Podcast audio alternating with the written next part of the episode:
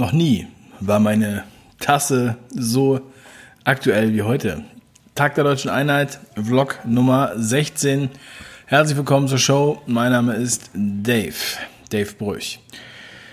Ja, liebes Videotagebuch. Heute am Tag der Deutschen Einheit, ähm, ja, gedenken wir offiziell der Vergangenheit und ich habe das auch immer so verstanden, dass wir auch davor bewahren wollen, dass so etwas nochmal passiert. Ähm, also schreibt mir gerne in die Kommentare, wenn das nicht so ist, wenn ich das falsch sehe. Ähm, der Tag der deutschen Einheit wird am 3. Oktober gefeiert und jetzt haben wir 30 Jahre Wiedervereinigung DDR und BRD. Die Mauer fiel zwar am 8., äh, Quatsch, am, am 9. Äh, November äh, 89, aber der 3. Oktober ist der Tag der Deutschen Einheit geworden. Das weiß ich nicht warum.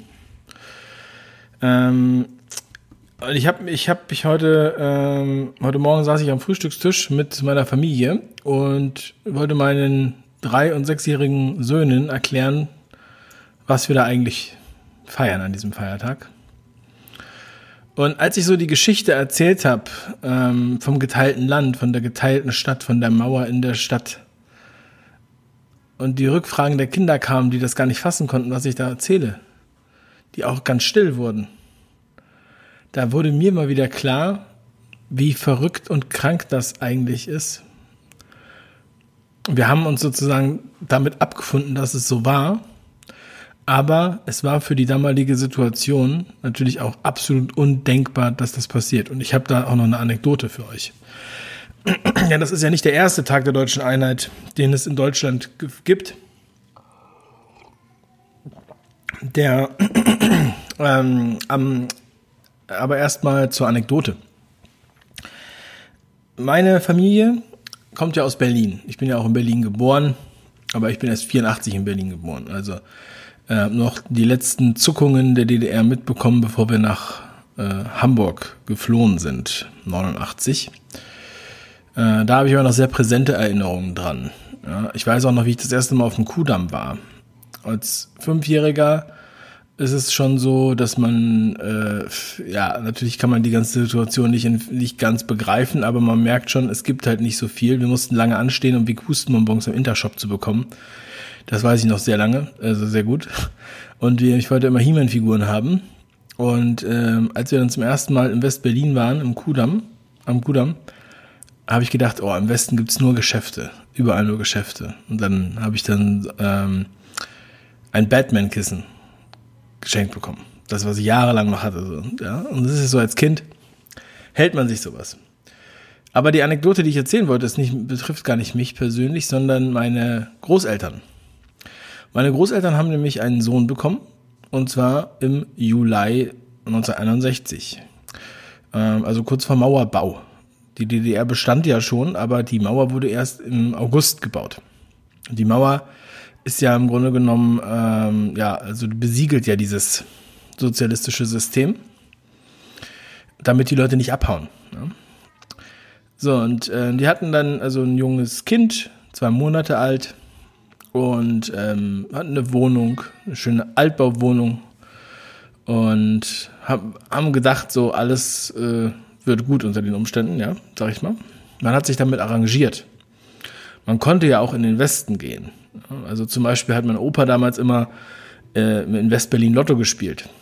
Weil Lotto gab es in, in der DDR nicht. Das haben die erst später erlaubt. Also als sie gemerkt haben, wie viel Geld sie damit machen können, dann hat der Staat das erlaubt. Aber vorher war es halt kapitalistisch und schlimm. Und ähm, naja, wie gesagt, mein Opa war auf jeden Fall. Mein Opa ist übrigens eigentlich Westberliner, aber ist dann mit meiner Oma nach Ostberlin gezogen.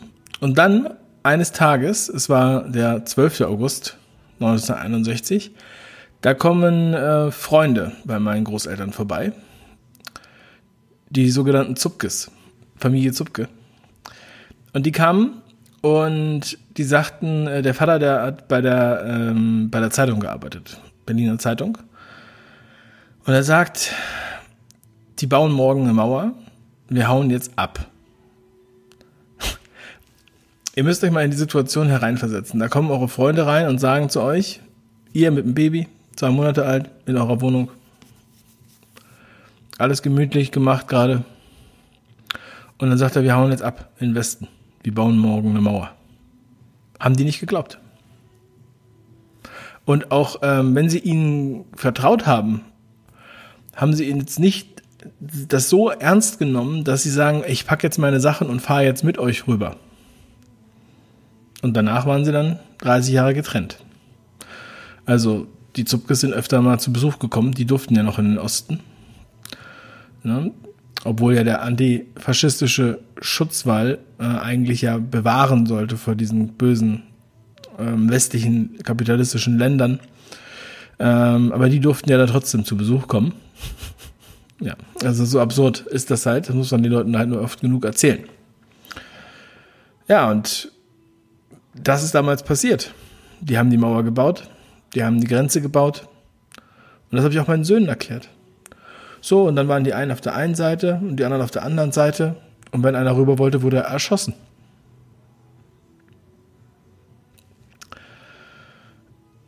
Das ist doch unglaublich.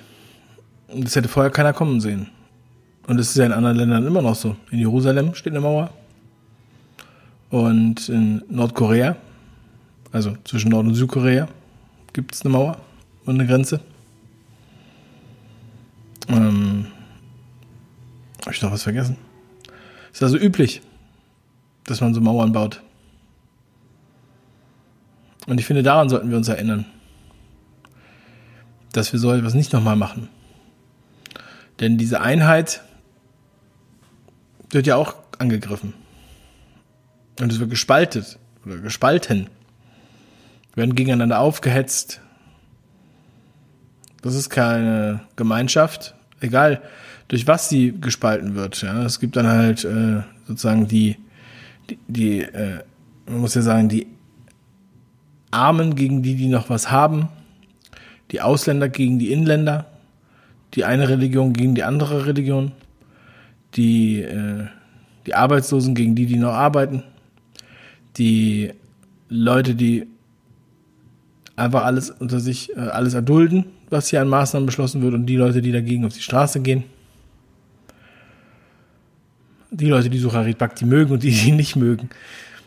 Ja, also es ist teilweise wirklich verrückt, was wir hier erleben, und das sind eigentlich die Themen, die man hier mal äh, auch ansprechen sollte. Wir haben, also äh, mir sagen immer wieder Leute und schreiben mir, das geht immer mehr äh, Richtung DDR, nur sehr viel softer. Die müssen gar nicht mehr so hart durchgreifen, die brauchen keine Mauer, die brauchen auch äh, keinen Erschießen, sondern sie machen das ganz soft und setzen uns unter Druck, gesellschaftlichen Druck, ähm, bestrafen einen nicht direkt, sondern bestrafen den Laden, in dem man ist. Und dadurch wird der Laden zu einer indirekten Polizeistelle. Und jetzt ist auf einmal quasi die Polizei überall. Also ich fühle mich nicht frei dadurch. Ich möchte nicht diese unnütze Maske tragen. Und auch wenn ich jung war, äh, bin ich froh, dass ich äh, nicht in so einem sozialistischen System leben muss. Und ähm, ich weiß ja, wie das. Ich weiß, kenne die Schulbücher meines Vaters zum Beispiel. Hab mir das angeguckt, was er da aufschreiben musste. Ich wurde selbst als Kindergartenkind schon da indoktriniert bin äh, am Bahnhof mit meiner Mutter an der S-Bahn, habe ich ein Plakat von Erich Honecker gesehen, die auch da überall rumhingen, so wie bei Mao. Und dann habe ich gesagt im Vorbeigehen, oh, unser Erich Honecker. Weil die uns das so beigebracht haben im Kindergarten. Ja. Weil man die Kinder natürlich als erstes im Beschlag nimmt. Das macht man so, nicht nur bei Menschen, das macht man auch bei Kühen so. Man domestiziert Kühe, indem man erstmal die Kinder von den Eltern trennt. Und dann kann man ihnen was anderes beibringen. Das hat man bei der Hitlerjugend gemacht und das hat man auch bei der Freien Deutschen Jugend gemacht. Und sowas ist immer mit Vorsicht zu genießen. Ja, und äh, Kinder sind halt viel leichter zu manipulieren durch den Staat und durch die Schulen. Und die werden dann auch aufgehetzt gegen die Eltern zum Beispiel. Haben wir alles schon mal gehabt. so weit darf es nicht kommen. Deshalb müssen wir mit unseren Kindern sprechen, dass die, äh, dass denen klar ist, wie die Situation ist, dass sie aufpassen müssen, wenn ihnen irgendeiner sowas erzählt. Wenn ihnen jemand erzählt, sie würden Menschen umbringen, wenn sie die Maske nicht tragen. Ich habe so ein perverses äh, äh Gedicht zugeschickt bekommen. Ich denke nicht, dass es tatsächlich wirklich in der Schule irgendwo aushängt, aber von dem, was dieses Gedicht aussagt, kommt es halt diesen, diesen Behauptungen schon sehr nahe, die da einige, ähm, einige Lehrer oder Schulleiter den Kindern, Kindern sagen, damit sie endlich still sind oder beziehungsweise ihre Maske tragen. Die wenigen, die überhaupt noch widersprechen. Ähm, ich gucke mal gerade, ob ich das hier finde.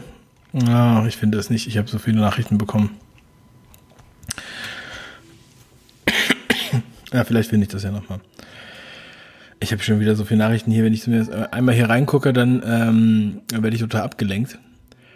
Aber ich finde das gut. Also schreibt mir die Nachrichten. Ich äh, schaue mir alles an und ich versuche mir auch immer alles anzuschauen und ähm, teile auch viele von den Sachen. Also wenn ihr mir bei Telegram an meinen Telegram-Bot schreibt, findet ihr natürlich bei Telegram verlinkt. Ja, ähm, der Tag der Deutschen Einheit war ja bis 1990 der äh, 17. Juni.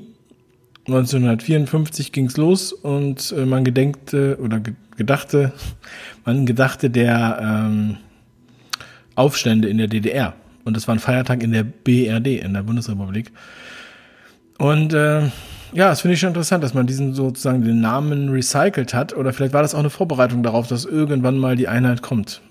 Ja, also ähm, auch ein schönes, schönes Gefühl. Ne? Ähm, und am Anfang, also jetzt, dann wurde ja auch irgendwann mal gespalten zwischen Ossis und Wessis und so weiter. Das wird teilweise ja heute noch gespalten.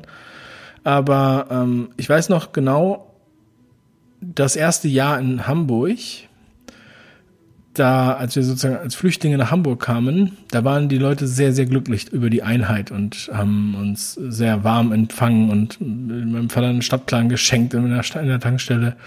Und ähm, keine Ahnung, es war so wirklich ein sehr, sehr schöner Moment. Und man hat irgendwie, ich glaube, es war auch äh, wahrscheinlich so eine Art patriotischer Moment, der dann natürlich sofort unterdrückt wurde. Und da musste, musste man erstmal Streit sehen. Ne? Also wir, das dürfen wir nicht mitspielen. Wir sollten uns nicht spalten lassen. Wir sollten uns die Hand reichen. Deshalb ist auch mein Lieblingslied dieser verrückten Zeit von Xavier Naidu. Ich danke allen Menschen. Wenn du es noch nicht kennst, dann guckst dir an. Ich werde es hier, glaube ich, ähm, in der Infokarte dann gleich nochmal verlinken. Dann kannst du einfach auf die Infokarte klicken, da oben. Und dann geht's los. Guck mal, die Farbe verändert sich, wenn ich meine Hand hebe, weil das Licht anders wird. So ist das hier in meinem Home Studio. Ja, meine Lieben, also gedenkt der Einheit, äh, gedenkt der Opfer, indem ihr sowas nicht normal kommen lasst. Wir müssen wachsam sein wir müssen ähm, uns und unsere Kinder und Enkel davor bewahren, dass nochmal sowas passiert. Ich will das nicht. Ich denke, ihr wollt das auch nicht.